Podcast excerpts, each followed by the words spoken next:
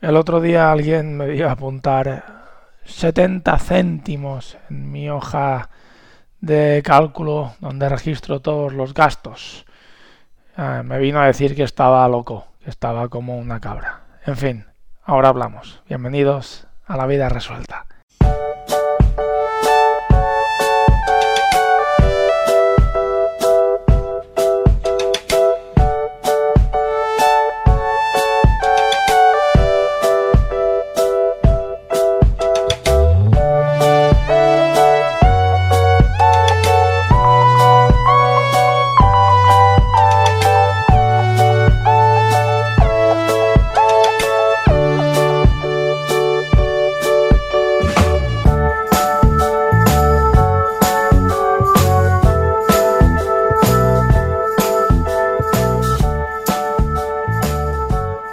Tal? Muy buenos días y bienvenidos un día más a la vida resuelta. Bienvenidos a este capítulo número 87.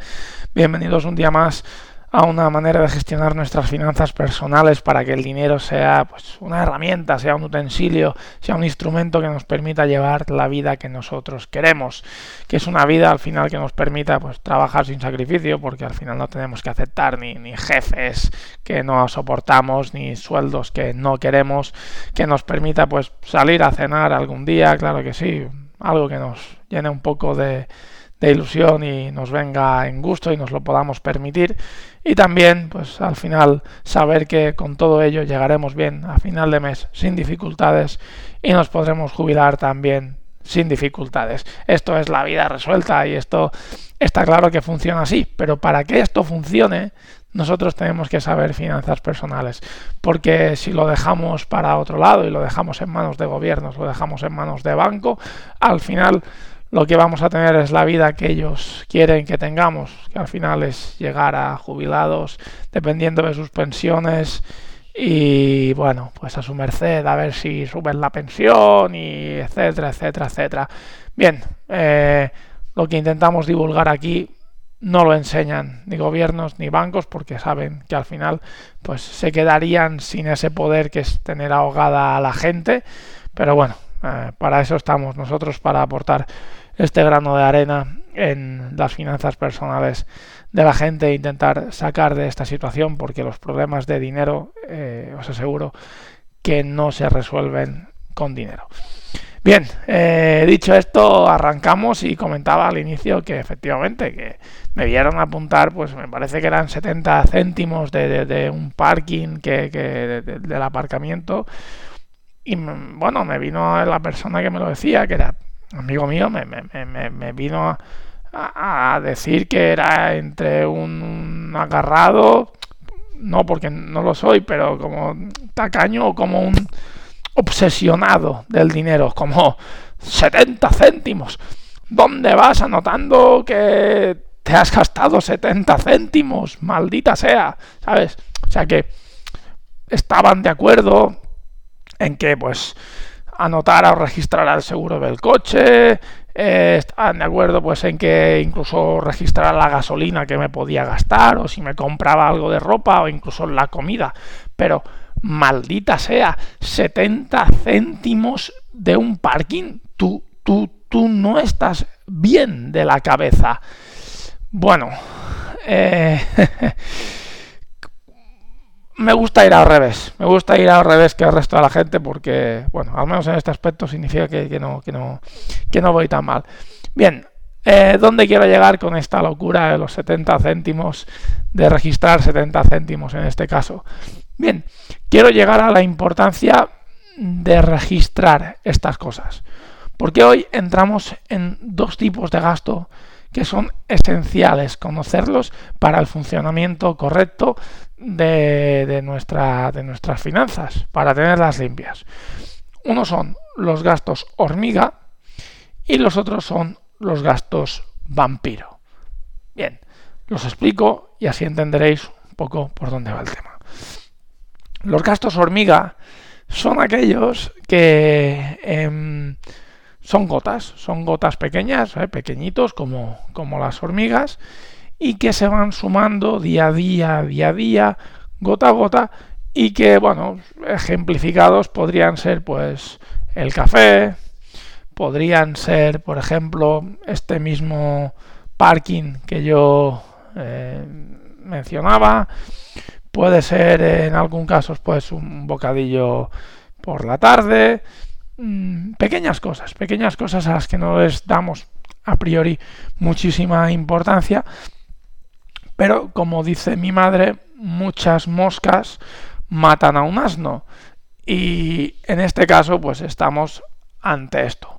Son gastos hormiguita que al final en el día a día o en un día en concreto nos representan una parte importante, pero que si, como aquí siempre recomiendo mirar las cosas anualmente, eh, nos damos cuenta de lo que representa este gasto anualmente, podríamos a lo mejor ahorrar lo equivalente a un mes o plantear las cosas de manera diferente. Esos son los gastos hormiga. Bien, ahora veremos pues, cómo, cómo trabajar con ellos. Luego aparecen los gastos vampiro. Los gastos vampiro eh, reciben este nombre porque, pues al igual que hacen los vampiros, te chupan la sangre. ¿Vale? Los gastos hormiga, bueno, pues representan una parte importante, pero en cierta manera te aportan algo. Ese café a mí me, me, ha, me ha traído una cierta satisfacción o comerme ese bocadillo o incluso he necesitado aparcar ahí, gastarme pues esos 70 céntimos en ese aparcamiento. Eh, perfecto. Los gastos vampiro mm, no te aportan nada. Son eh, aquellos gastos que están ahí y que realmente nos, nos chupan porque no usamos aquello por lo que pagamos. ¿Cuántas veces has ido al gimnasio este mes? La cuota va a llegar igual pero tú has ido un día, dos días, empezaste motivado a lo mejor. Bueno, pues eso es un gasto vampiro, no te aporta absolutamente nada, pero te va sacando dinero. Cuotas de Netflix que nos vemos. Eh, viviendas, segundas viviendas que vamos 10 días al año y tres arreglamos goteras y, pintamos la, la, casa y durante todo el año pues eso es vampiro total, total, total. Em, excesos. Mm, empezaste con un seguro a todo riesgo cuando tu coche era nuevo porque te daban el valor de tu coche y ahora sigues pagando ese todo riesgo. Si tú ahora tienes, si, tenía todo el sentido, si al inicio tú tenías un accidente con ese coche nuevo, te iban a, dar el, el, valor de mercado de ese coche si tú lo tenías a todo riesgo. De manera que bueno, pues eh, si le pasa algo a mi coche, me van a dar 15.000, 20.000 euros, perfecto. Pero ahora tu coche tiene 5 años. Sigues pagando lo mismo para que te den 3 o 4.000 euros, o 3 o 4.000 no, pero ya me, o 7.000, depende de lo que valga tu coche, pero ya me entiendes.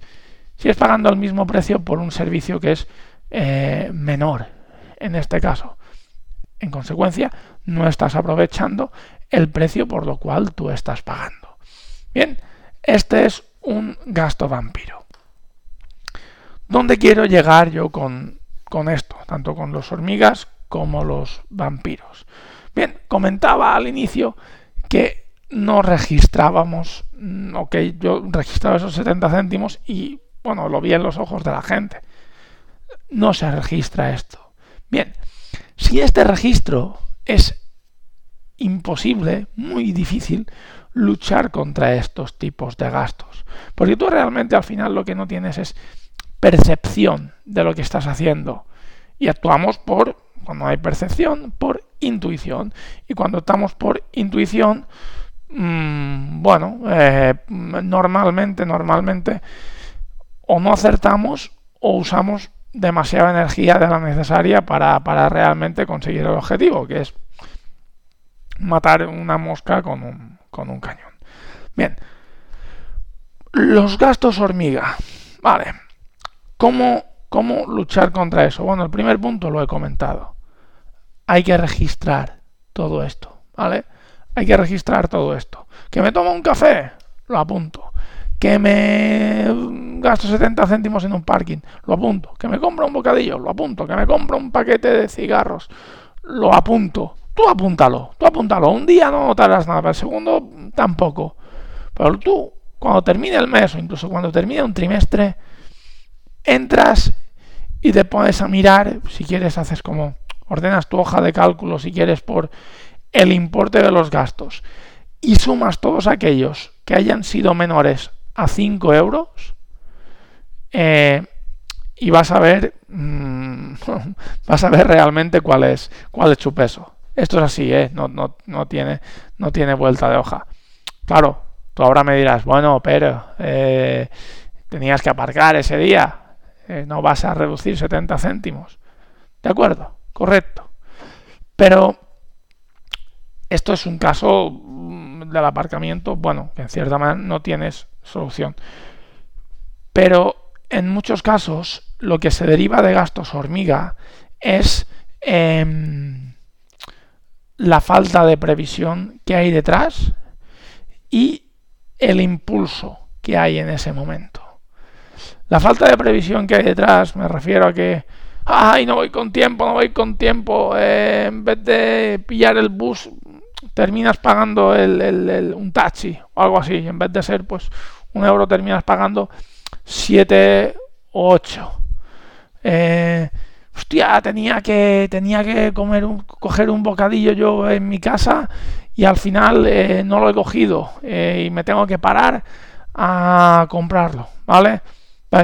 Esta es la segunda vía, una vía de voy a planificar mm, lo que voy a hacer ese día, no, no ya no durante todo un mes, sino, a ver, este día, pues bueno, tengo que comer. Vale, bueno, aparte de eso, pues tengo que desayunar. Vale, voy a ver qué estructuras tengo, a lo mejor preparándolo en mi casa o a lo mejor pues eh, algún tipo de vale o lo que sea para yo, al final, mm, para recibir la misma satisfacción y no tenerme que gastar ese dinero, ¿vale? Esta es una parte para reducir los gastos hormiga, ¿vale? Es la segunda. Te pasamos, teníamos la primera que se refiere a nosotros apuntarlo todo, porque a partir de ahí tendremos noción de dónde nos hemos ido gastando las cosas. Segundo, este caso, nosotros mmm, planificar ese día, ¿vale? Bocadillo, eh, un poco tema de tiempo para no tener que coger algún taxi. Bien. Y el tercer punto hace referencia a um, frenar el impulso, por decirlo de alguna manera. Eh, el impulso es otro gran componente de los gastos hormiga y está vinculado al impulso. El gasto de impulso lo conocemos todos, es aquello que el gasto que no tenemos planificado, pero en aquel momento por un determinado motivo X nos apetece. Normalmente son cosas que nos ponen delante de los, de los ojos. ¿vale? En el supermercado, si os fijáis en las cajas, en el momento de hacer espera, lo que te encuentras muchas veces son pues eh, caramelos, chicles, eh, pilas. Em, ay, no tengo, no tengo pilas. Eh, aquí, mira, ay. O mm, ahora me apetece unos caramelos. Vale, bien. Todo esto, todo esto es impulso, es, ah, mira, sí, este, ah, ahora, ahora mismo. ¿Vale? Claro, mm, esto suma. Entonces, para eliminar estos gastos hormiga, yo lo que te pediría es que te quitaras de delante el, chip del, del, del, impulso delante. Es decir, bueno, hoy me voy a encontrar con varios impulsos, bueno, pues voy a mirar de descartarlos. Porque al final, tu satisfacción es la misma. A ti el deseo de satisfacer esa necesidad te sale desde el momento en que te ponen las chucherías o las gominolas en la cara. Pero antes, antes de verlas, no lo tenías. Entonces, si tú eres capaz de eliminar esa necesidad cuando te ponen las gominolas delante, tendrás la misma satisfacción que tenías hace dos minutos. Y estos gastos, aunque parezca que no, gastos derivados de estos imprevistos del día a día o de los impulsos del día a día, al final llegan a sumar muchísimo. ¿Vale? Y esta es una manera que os va a permitir controlar estos gastos hormiga. ¿Vale? Por tanto, bueno, eh, repito, registrarlo todo, eh, planificar el día y eliminar impulsos. Mm, lo de registrar es muy importante, ¿vale? Bien, esos son los gastos hormiga. Si conseguís de alguna manera eliminarlos o reducirlos o reclasificarlos, mm, yo creo que entre 200 y 300 euros al año los sacáis. Mm, es pasta. Es pasta porque, bueno, en muchos casos pues equivale directamente al ahorro, al ahorro de un mes. Y eso pues al final tiene, tiene, tiene un, incluso de dos meses, ¿vale? Y al final eso pues tiene un precio, un, peso, perdón. ¿Vale? Bien, gastos hormiga, que eran y cómo combatir con ello. Gastos vampiro. Bien, aquí eh, me habéis oído hablar muchas veces de que el gasto innecesario no es aquel vinculado con el lujo, no es aquel vinculado con el ocio, es aquel gasto que no nos aporta nada, no nos aporta nada en absoluto y que deriva de momentos de, de, bajón, que la satisfacción nos la produce el propio gasto y no lo que nos compramos. Comento siempre muchas veces el día que salimos hartos del trabajo, hemos tenido un día asqueroso y pasamos por delante de una tienda y vemos unos zapatos, un bolso, unos sombreros, unos pantalones, cualquier cosa y hacemos así y dices, me voy a comprar este sombrero porque me lo merezco. Y realmente no te pones ese sombrero en lo que queda de año pero ese momento pues has mm, eliminado con 50 euros la insatisfacción de, o 30 euros la insatisfacción de un día laboral penoso. Vale, bien, compañero, pues esa pena con la que ha trabajado todo el día para ganar esos 50 euros, no solamente, no solamente no te los vas a quedar, sino que lo acabas de malgastar directamente para comprarte otra cosa. O sea que es que no te va a servir para nada. O sea, es tirar los 50 euros que has sudado tanto y que decías que te merecías y tal y cual a la auténtica basura, o sea, por la borda, directamente. ¿Vale? Bien, entonces el gasto innecesario es aquel que no nos aporta nada. Vinculado a ello están estos gastos vampiros, que como comentaba, pues son gastos que sinceramente no chupan porque no, no nos sirve de nada aquello por lo que pagamos. Bien. Em, ejemplos, bueno, los he puesto antes. Cuotas de gimnasios que no vamos. Eh, cuotas de eh, páginas web que no utilizamos. Segundas viviendas que eh, realmente pues vamos 10 días y no, no vamos más en todo el año y comunidad y impuesto de bienes inmuebles y electricidad, etcétera, etcétera, etcétera, para no usarlo. Esto nos desmonta. Y esto pues hace bastante, bastante daño. Bien.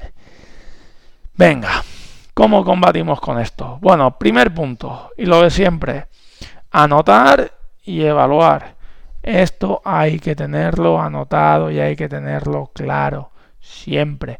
Tienes que poder decidir con información, no con intuición.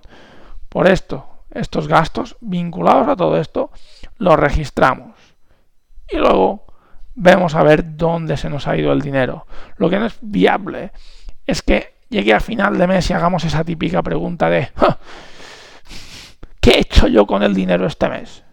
Realmente no he comprado nada. Eh, es que no he hecho nada. Estoy harto de oír esto. Como, no, no, es que no, no me he gastado nada, no he hecho nada, no. Y, tanto lo, todo lo que he ganado eh, me lo he gastado y no he comprado nada, ¿sabes? Se me ha ido en comida, se me ha ido. Bueno, bueno, siéntate, siéntate cinco minutos delante del ordenador a ver qué, de la hoja de cálculo, a ver qué has hecho. No es que no registro nada. Bueno, pues así es difícil, difícil solucionar el problema. Pero si tú lo registras desde ahí tienes verdad. Y desde el momento en que tienes verdad, tienes información para darte cuenta de que estás pagando, pagando en exceso, ¿vale? Por determinadas cosas. Ese es el primer punto. Registrar eh, y analizar, ¿vale? Lo segundo, lo segundo es una vez nos hayamos puesto a analizar, hacernos la pregunta de si realmente ese gasto, ese gasto me está aportando algo a mí.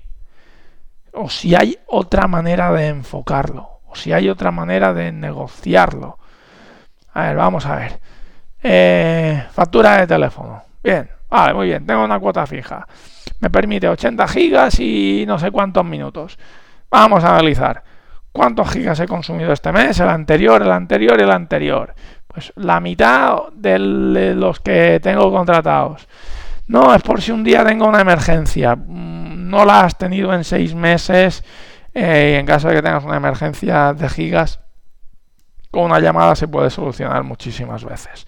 ¿Vale? Bien. Analiza si eso lo necesitas o no lo necesitas.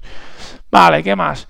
Eh, seguro del coche, seguro del coche. Bueno, pues eh, tenemos aquí 300 euros o 400. Bien, ¿qué pago yo con este seguro?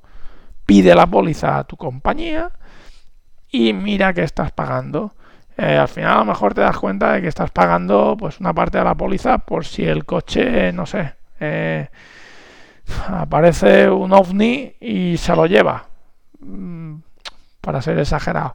Pero me refiero que esto te sube la prima, cosas que realmente eh, no aportan nada. Vale, en este caso, segundo punto es analizar todos y cada uno de los gastos así un poquito gordos que tenemos con los gastos vampiro y decir, bueno, yo realmente esto me está aportando algo o hay otra manera de enfocar esto para que yo reciba la misma satisfacción y pague un precio inferior.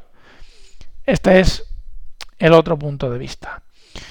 Vale, porque con los gastos vampiros realmente yo creo que 700, eh, 800, incluso 900 euros al año los puedes sacar. Si tú le sumas los 300 que sacas de los hormigas a los 800 o 900 que sacas de los gastos vampiro, porque los gastos vampiro ya te digo yo, que quitas los 60 euros de la cuota del gimnasio y ya te has pulido 720 de todo el año. Cuidado, ¿eh? Estás haciendo 1.200 euros más. ¿eh? Y con 1.200 euros más, casi casi en muchos casos, haces la nómina de, de mucha gente. Y lo más cojonudo de todo es que acabas de ahorrar 1.200 euros y tu nivel de satisfacción se ha mantenido igual, que es ahí donde está la gracia. Porque dices, no, eh, me he quitado 1.200 euros, pero me he privado de, no sé, de ir a cenar a un restaurante y no he ido a un restaurante en el último año. Joder, bueno, o me he gastado eh, esto y me he privado de, pues, de comprarme una camisa nueva con lo que a mí me gustan las camisas. Yo qué sé. Bueno, esto reduce tu, grado de satisfacción. Pero mm, es que tengo 1.200 euros más. Y mi satisfacción se mantiene igual. Esa es, esa es la gracia. La gracia de todo. ¿Vale? Bien. Entonces, resumen de toda esta historia. Si son 70 céntimos, anota 70 céntimos, porque hoy a lo mejor pues dices, ah, 70 céntimos, pero al cabo de un año tú revisas todos los gastos inferiores a 2 o 3 euros o 5 y te das cuenta de que realmente la estás jodiendo en según qué puntos. Ese es el primer punto. Y segundo punto, analiza, analiza estos gastos y, sé consecuente contigo mismo y estoy utilizando esto, eh, lo que estoy pagando, ¿me está aportando algún tipo de satisfacción? ¿O cómo me puedo hacer yo para quitar esto? Porque desde ahí, desde ahí vas a poder ahorrar sin, sin ese maldito sacrificio de dejarte cosas que sí que realmente aportan a tu vida, aportan valor y, y, te, aportan y te aportan motivos para, no sé, que te alegran el día, ¿sabes? Entonces, claro, eh, la gente piensa en ahorrar, en, bueno, no, pues habrá que dejar de ir a ver el fútbol. Si a ti te gusta ir a ver el fútbol el domingo, sigue pagando la cuota de abonado de tu equipo y vete al campo los domingos y disfrútalo. Y disfrútalo. Porque no es ahí donde tienes que pagar tú. Que a no ser que sea tu situación económica muy extrema y estés muy mal, eh, no pegues a esos gastos. Si tú lo único que quieres ahorrar, de decir, bueno, vale, vivo más o menos bien, estoy más o menos en una posición más o menos tranquila, de, bueno, eh, me van bien las cosas, ¿vale? No, no, no voy sobrado, pero, pero tengo un colchón de tranquilidad, más o menos, pero me gustaría pues ahorrar un poco, construir con más fuerza el colchón de tranquilidad. Apuesta por esto. Claro, si tú ahora me vienes y me dices, no, mira, mi situación es un desastre eh, y ahora mismo pues lo estoy pasando mal para llegar a final de mes, estoy sufriendo tal y cual, bueno, pues esa cuota de abonado del equipo de fútbol, pues a lo mejor durante una temporada o dos, a lo mejor es mejor dejarla de, dejarla de lado eh, porque no es un gasto eh, que, te, que, te dé para, para vivir. Em, te vas al bar y ves el fútbol. O al bar o, te da un amigo y que te deje ver el fútbol en su casa. Mm, no sé si me estás entendiendo. Pero si tu situación es normal y tú lo que quieres es mm, incrementar tu nivel de ahorro, justo que registres y justo que analices, ya te digo yo que puedes rascar 1.200, 1.300 euros al año sin perder tu nivel de satisfacción. Nada más, por mi parte, como siempre ha sido un placer. Eh, quien me quiera pues mandar un correo, alguna duda, consulta, sugerencia, ruego, pregunta, estoy en mi web perecanet.com barra contacto y os agradezco pues muchísimo compartir esto. Eh, divulgarlo porque al final pues damos a conocer las finanzas personales entre más gente y esto al final pues eh, mola porque eh, todos nos vamos para arriba y ayuda muchísimo así que nada un abrazo muy fuerte a todos como siempre digo no soy responsable de la cara que tenéis pero sí de la cara que ponéis. Nos escuchamos eh, la semana que viene. Un abrazo fuerte a todos. Adiós